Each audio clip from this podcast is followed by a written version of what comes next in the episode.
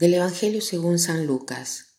En aquel tiempo Jesús designó a otros setenta y dos discípulos y los mandó por delante de dos en dos a todos los pueblos y lugares a donde pensaba ir, y les dijo, La cosecha es mucha y los trabajadores pocos. Rueguen, por lo tanto, al dueño de la mies que envíe trabajadores a sus campos. Pónganse en camino. Yo los envío como corderos en medio de lobos. No lleven ni dinero, ni morral, ni sandalias, y no se detengan a saludar a nadie por el camino.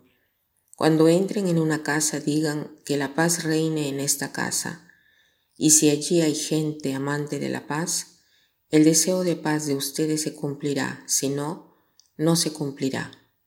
Quédense en esa casa, coman y beban de lo que tengan porque el trabajador tiene derecho a su salario. No anden de casa en casa. En cualquier ciudad donde entren y los reciban, coman lo que les den. Curen a los enfermos que haya y díganles, ya se acerca a ustedes el reino de Dios. Hoy es la fiesta de San Lucas. San Lucas ha sido un evangelista, el único eh, autor de la Sagrada Escritura que era pagano.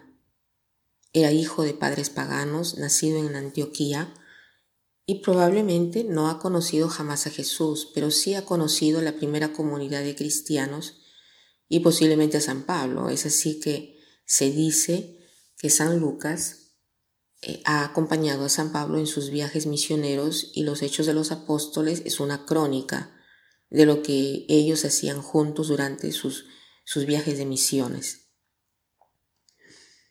Hoy leemos en su Evangelio que Jesús designó a otros 72 y no solo eh, dice también que la mies es mucha y los trabajadores son pocos.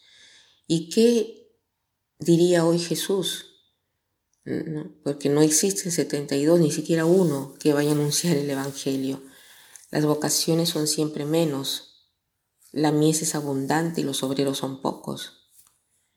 El Señor dice, rueguen al Señor de la mies para que envíe trabajadores a su mies.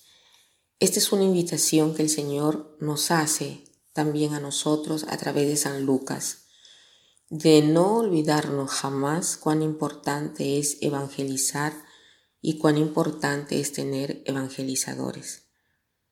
Y hoy estamos invitados no solo a orar por las vocaciones, pero no solo a orar por las vocaciones, sino a trabajar por las vocaciones. Podríamos preguntarnos qué cosa estoy haciendo yo por las vocaciones. Si soy joven, me pregunto si estoy llamado a evangelizar al Evangelio, ¿no? ¿Será que yo eh, estoy llamado a seguir a Cristo de manera no solo laica, sino consagrándome a Dios? Y si he hecho de repente otras eh, elecciones, me doy cuenta que yo también estoy llamado o llamada a trabajar por las vocaciones en el sentido de que los ayudo a encontrar su vocación o a formar una mentalidad diversa de tal modo que existe el terreno para que nazcan las vocaciones. Son palabras del Señor y las ha dicho delante de estos 72 y después ¿Qué cosa ha hecho? Los ha mandado de dos en dos, los mandó por delante de dos en dos a todos los pueblos y lugares a donde pensaba ir.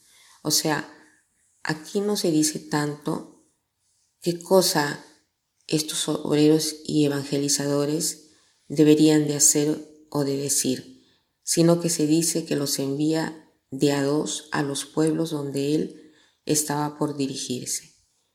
Él quiere que nosotros preparemos el camino de dos en dos, o sea, estando en paz y armonía entre nosotros.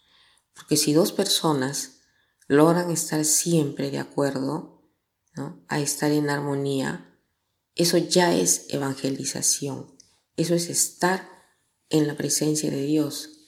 El signo de la armonía es signo de la paz y de la presencia de Dios.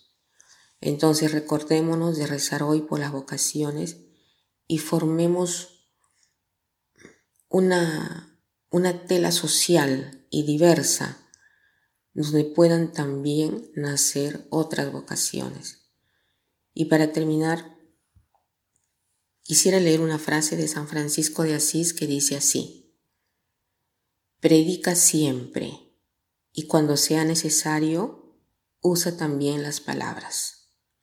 Predica siempre y cuando sea necesario, usa también las palabras. Que pasen un buen día.